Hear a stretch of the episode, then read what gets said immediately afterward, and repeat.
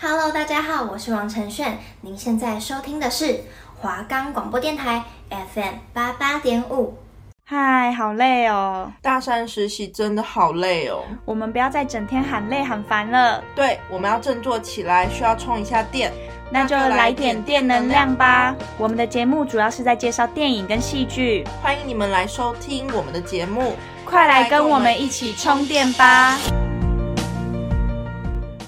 我们的节目可以在 First Story、Spotify、Apple Podcast、Google Podcast、Pocket Cast、Sound On Player，还有 KKBox 等平台上收听，搜寻华冈电台就可以听到我们的节目喽。Hello，大家好，欢迎来到来点电能量，我是主持人丽，我是主持人 Erica。好，那我们今天要介绍的，嗯、是一部韩剧，然后，嗯、这一部是前一阵子才刚在那个 Netflix 上完结的韩剧，就是它叫做《二十五二十一》。那这部剧大家应该多多少少都有听过，因为前一阵子播出的时候，就是讨论度蛮大的。然后，嗯、我是跟播看的。那 Erica，你是？哦，我是就是，哎，那时候哦，就是跟我家人一起看，因为想说那时候很多人就推荐我，就想说好吧，那好像一定要看一下。那刚开始对这一部有什么？就是有什么看法？有什么幻想？对，看法。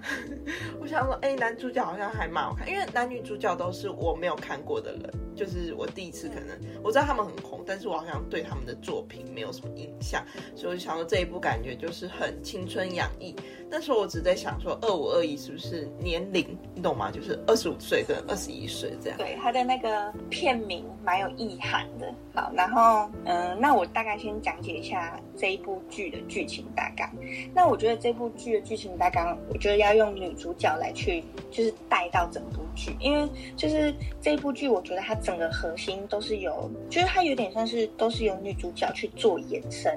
包括她的爱情啊，然后友情什么，就是这整部剧的整个核心都是跟。有点像是从女主角去做一个，呃，她从她去作为一个主视角，然后延伸到各个层面。那这部剧它的背景是设定在一九九八年，然后那一年刚好是金融风暴，就是算是一个嗯韩国蛮动荡的一个时代。那首先我先讲一下。女主角她就是在剧里面，她是一名高中生，然后也是一名呃击剑选手。这击剑选手呃在台湾可能比较没有，就是比较不太知道，但是韩国的击剑算蛮有名的，就是大家可以就是一些比较大型的比赛都可以看到。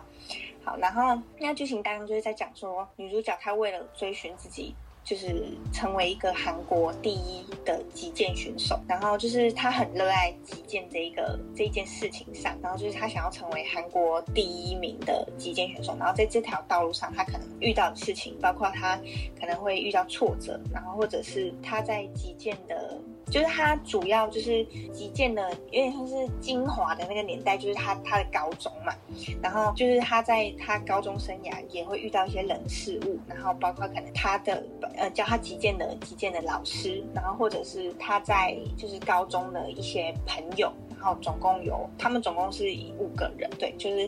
就是他们他在高中生涯遇到的一些人这样，然后或者是他其实一开始他要击剑的时候，他跟他妈妈其实有点相处的不太愉快，到最后把误会解开，就是这部剧就有点像是他在这条路上遇到了一些，呃，在高中这个青春年华，然后他很喜欢击剑这件事情，然后他怎么在上面克服。克服困难，然后跟他在这一条这一条道路上遇到可能爱情，然后就是他的初恋，然后跟男主角谈恋爱，然后他们互相成长，然后还有就是一群呃知心的朋友，然后就是在高中生涯就是遇到这群人，然后一起度过快乐时光。然后还有这一部剧很大的重点就是女主角她她她对于她自己的自我成长，就是她对于击剑这件事情，就是这部戏把她拍了，就是她就是很努力在这一件。事情上面，然后就是可能她呃受到了很多挫折啊，但是她还是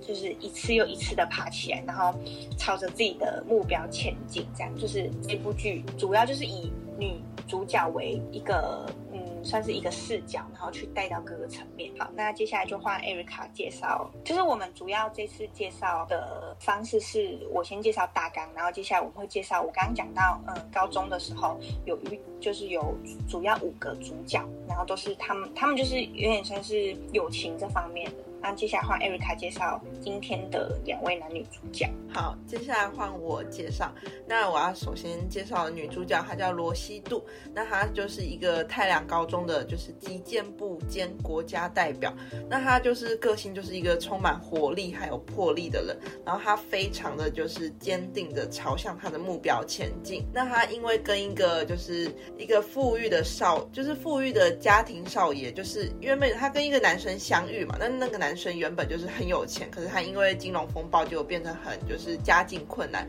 那他们两个就相遇之后就开始就是有着爱情啊友情，就是开始就是有互相交织的那个。感觉这样，那男主角呢叫做白亦辰，那他过去就是我刚才有前面有提到，他是他是一个原本很富裕的家庭的少爷，不过因为金融风暴，所以变成家庭很生活很困难，那家里又负债，但是这个男主角也没有放弃，他就是四处很努力，就是工作，就是找工作，然后生活下去，然后他他在二十三岁的时候成为电视台的记者，那他其实也曾经当过很多就是工作内容嘛，然后呢后面他就是反正。这这这一部就是主要就是女主角跟男主角相遇之后，然后还有跟另外配角的故事。那男女主角部分大概就是这样。那换另介绍另外三位的角色。好，那另外三位就是我我讲的三位都是罗西度的高中朋友，就是这五个人就是他的高中朋友，还有那一位那个男主角这样。好，那嗯、呃，接下来这一位他叫做高佑琳，那他应该可以算是剧中女二的角色。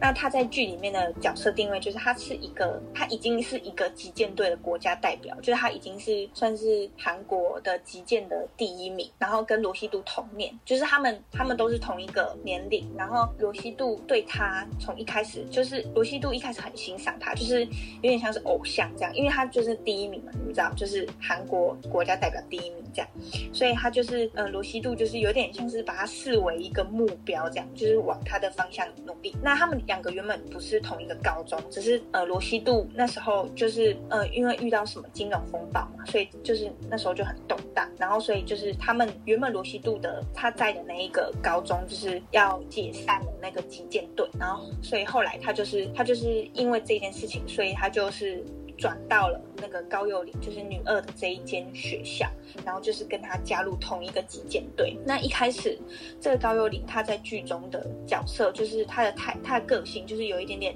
对罗西度反感，因为我觉得一开始就是大家对他的印象，观众对他印象。应该都不是太好，因为他对罗西度就是就讲话有点尖酸刻薄，然后但是这个是有原因的，因为他就是有一点点他自己的角色，就是他在剧中就是这个高宥琳他在剧中的角色就是比较偏向就是嗯他家境是比较清寒的那种，然后就他他自尊心也很强，就是他有点害怕自己被超过，然后他也他自己也知道罗西度是一个很有潜力的选手，然后我我这边可以先提一下，就是这一部剧的那个女主角罗希度她的角色定位跟就她的角色跟其他剧有点不太一样，她就是她在这部剧里面家境可以算是那种蛮富有的，就是可以从她的嗯鞋子啊，或者是她妈妈是主播嘛，然后是那种嗯算是韩国那时候算蛮一线的主播，所以然后还有她住的就是房子什么都可以看得出来，就是家境算是蛮好的。但女二不一样，她就是一个蛮清寒的一个家庭，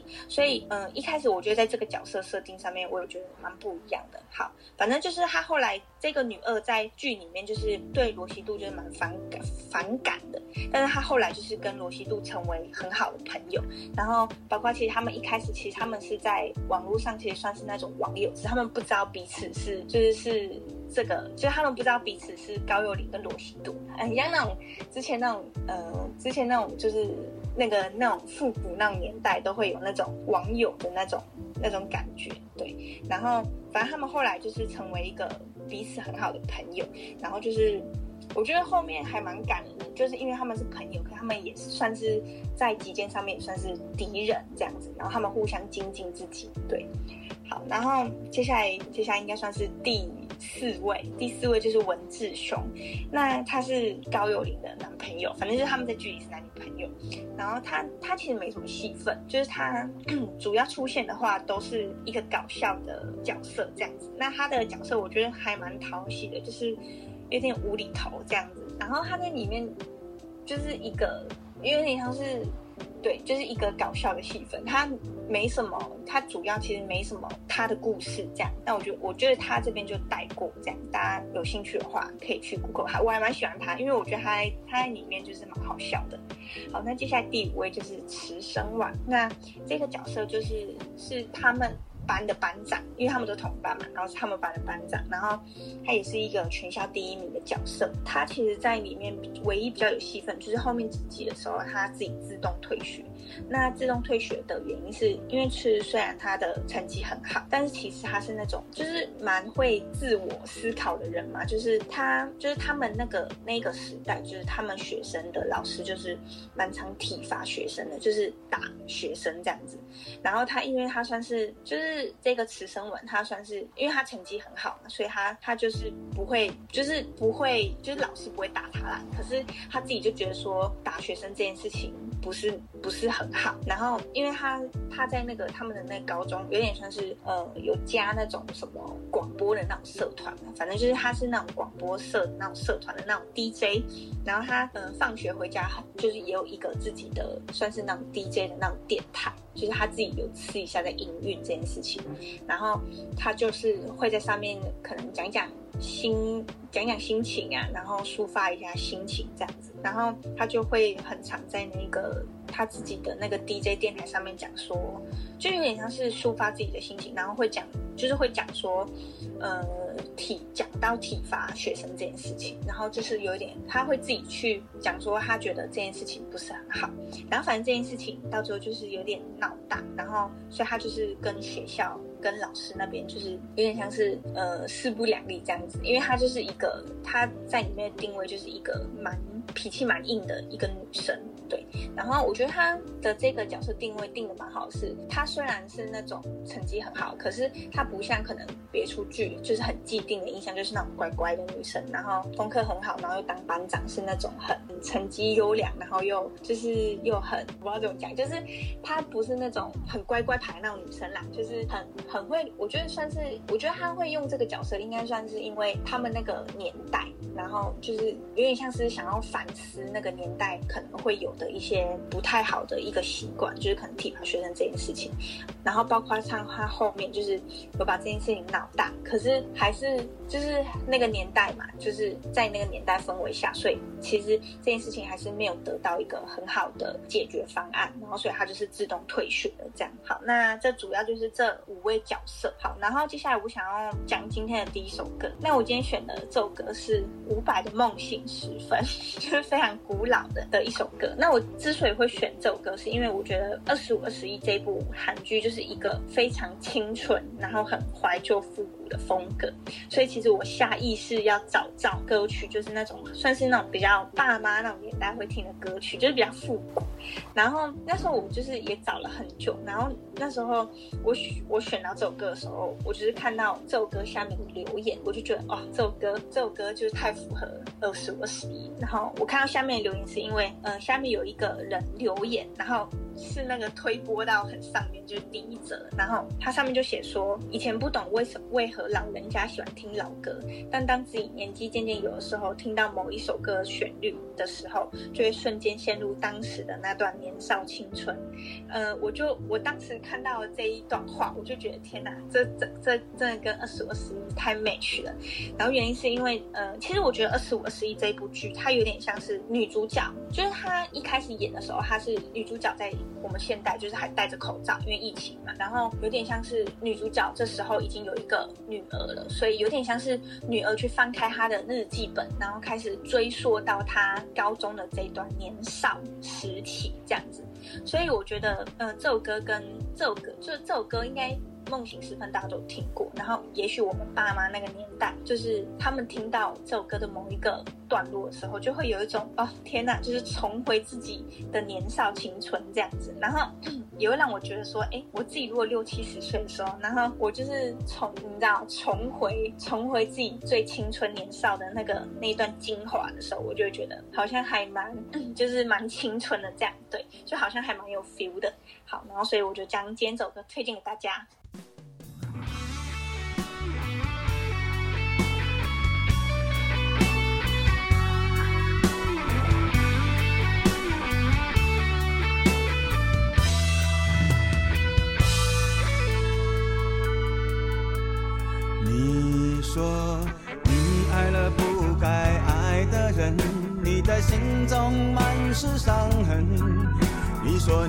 犯了不该犯的错，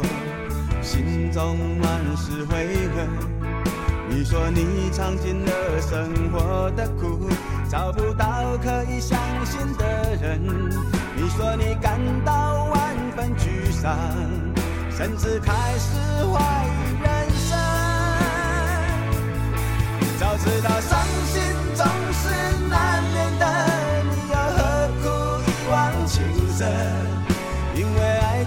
是难舍难分，何必在意那一点点温存？要知道伤心总是难免的，在每一个梦醒时分。好，那接下来换我介绍，就是我对这一部剧的，就是。比较印象深刻的片段，那就是我印象深刻的片段是，就是在西渡要比赛，就是他那个击剑比赛的时候，那可是呢，白一辰的弟弟却遇上了债主，因为我前面有提到说他们家就是经济下是不好的，就是有负债，然后会有债主去讨债。那白一辰就是为了要保护弟弟，所以他就是连夜搬走，可是他就是没能见到就是西渡，就是想要跟他就是分享，就是跟他说声恭喜这样，然后就是西渡就找不到。就是白亦辰，然后他就觉得就是蛮难过的啦。可是他有发现，就是白亦辰有送他一个礼物，就是他在他的那个击剑的剑上面，就是把它写上一些，就是写上国手，然后跟漆，就他有上一些就是颜色，就是因为西渡说他想要就是蓝色的，所以那时候白亦辰就是把那个剑就是有把它弄成就是蓝色，应该是漆油漆，反正就是漆成蓝色的。那西渡就是。我一般来说就是人可能会对一些人就是不告而别感到就是难过或生气，可是西渡就是没有，他反而就是相信就是说白亦辰做出这样的决定可能是对他们来说是最好的决定，然后他也会就是无条件的帮他加油，因为很多人来说就是对很多人来说就是分开感觉就是，而且你又不告而别，你一定会就是通常都是会有点埋怨，可是在这一部剧里面的就是女主角西渡，她反而就是选择就是让自己过得更好。就是努力过好自己的生活，然后也就是默默的等待，就是说现在人不知道在哪个地方的白亦辰。然后我，然后他们我还很喜欢，就是他们就是分开的时候，他们就是用那个，就那那年代没有就是那种什么，就是像现在什么 iPhone 啊，他们是用那种 BB Call，他们就是每次都会留言，就是讲话那种，就是一个很就是现代你现代人不会就是体会到的一个。年代感嘛，就是一个感，一个很很难用，对，很难用言语形形容的思念。那就是我觉得，就是看到他们，我也蛮羡慕。哎，以前的浪漫就是那样，就是比起就是现在，你可能就是手机一通。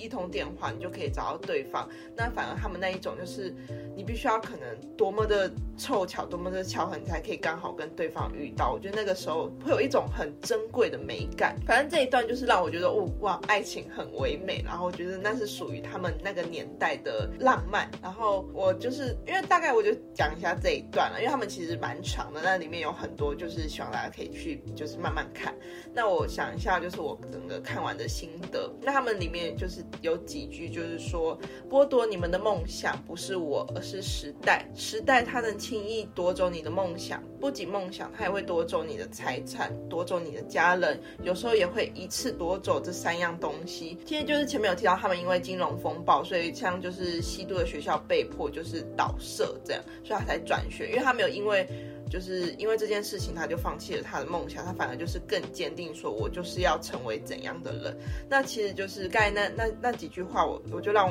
让我想到，就是现在的我们，因为就是疫情突然了，你知道，就是大爆发来临，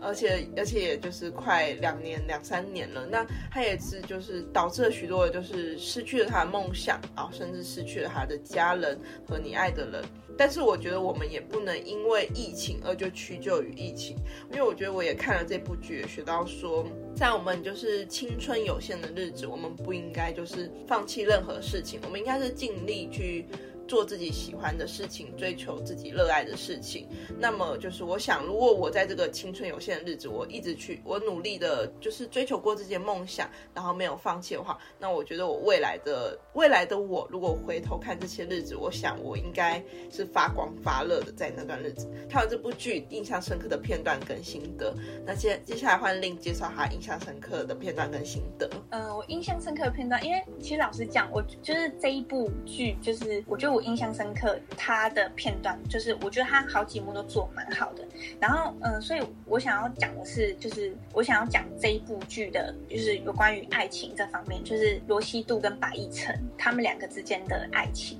但是印象深刻的片段，就是我觉得有几幕都做得很还蛮好的，所以我想要主要讲说他们两个的爱情。然后我之所以会对他们两个的爱情这方面印象深刻，是因为我觉得他们两个，嗯，跟其他的韩剧不太一样，就是他们不是一开始就很像男女朋友，就是他们很很不像韩一般的韩剧，就是一开始他们两个相互吸引，就是因为就是男女之间的那种喜欢。就他因为白亦辰他不是高中生，他在剧中比罗希度大四岁，所以。他在剧里面有点像是已经是那种大学生要毕业，还是还没有还没有毕业的那种大学生那种那一个岁数。然后罗希度是高中生嘛，所以其实他们一开始相遇是因为，呃，刚才艾瑞卡有提到，就是白亦辰他是他原本家境是蛮富裕的，然后他后来就是因为金融海啸的关系，所以就是他们家庭就是变得不太优渥这样子，就是爸爸就是有点像是经商失败那种感觉，反正就是变成说他们家家。庭就是家族的成员，就是必须要漂泊在四处这样子。然后白亦辰那时候就是有点像是那种送到，他就送到那个罗西度他们家，然后就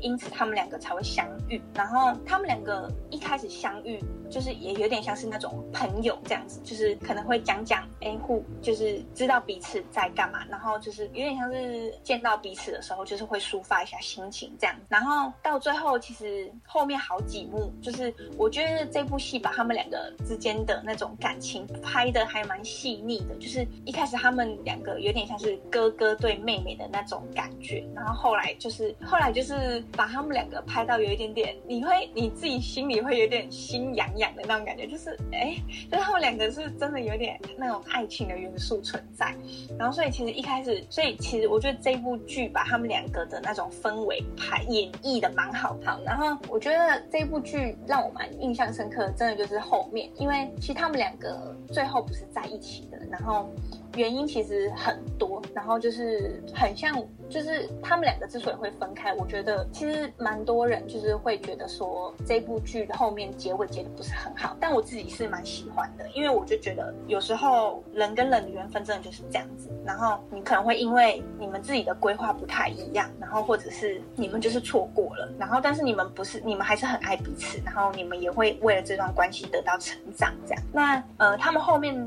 我我比较印象深刻的片段就是，呃，那时候就是罗西度就是已经就是要跟白一晨分手了，然后分手的原因是因为那时候那个白一晨他是那个记者。然后那时候因为那个有遇到那个九一一的那段时光，所以九一就是那个美国的那个有那个恐怖攻击，所以他就被调去纽约。然后他就是每天就是面对死伤啊，然后就是有点痛苦，就是已经有点有点小忧郁了。因为你们知道，每天都看到那种不断有人在死亡，然后自己又在异地，所以他就觉得他那时候其实觉得心里还蛮就是还蛮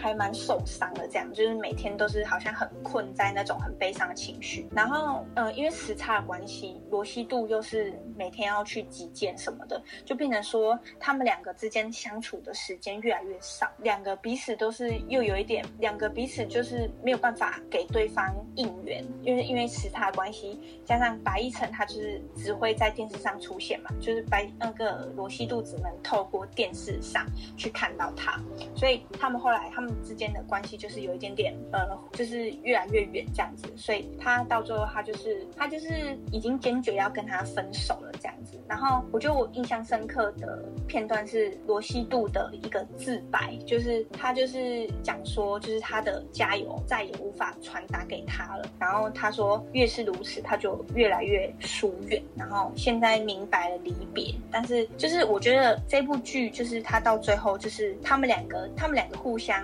给对方的一个独白还蛮让我印象深刻的，就是他们讲说，就是两个人彼此的存在，就是安慰了那时候很孤独的彼此，然后在很辛苦的时候支持对方，然后如果没有对方就没有办法走到这，然后对最后跟对方说再见，这样对。那这部剧也蛮多经典名言的，然后如果有关于爱情的话，就是你肯定不会知道你教会我爱，然后让我的人生变得多耀眼。好，然后其他这部剧其他也都蛮让人觉得，就是也让我蛮喜欢的，就是包括像是对于自我成长，就是罗西度从一开始他就是他其实算是苦练，他即将是苦练而来的，然后他就是为了自己的梦想，然后很朝自己的梦想前进，这样子就是让我觉得还让我蛮印象深刻的。那接下来换就是 Erica 推荐今天第二首歌曲。好，接下来换我介绍就是第今天的第二首歌。那因为刚才 Lin 前面是介绍就是比较久远的歌，那我就想说，那我选了一首比较现代感的歌，就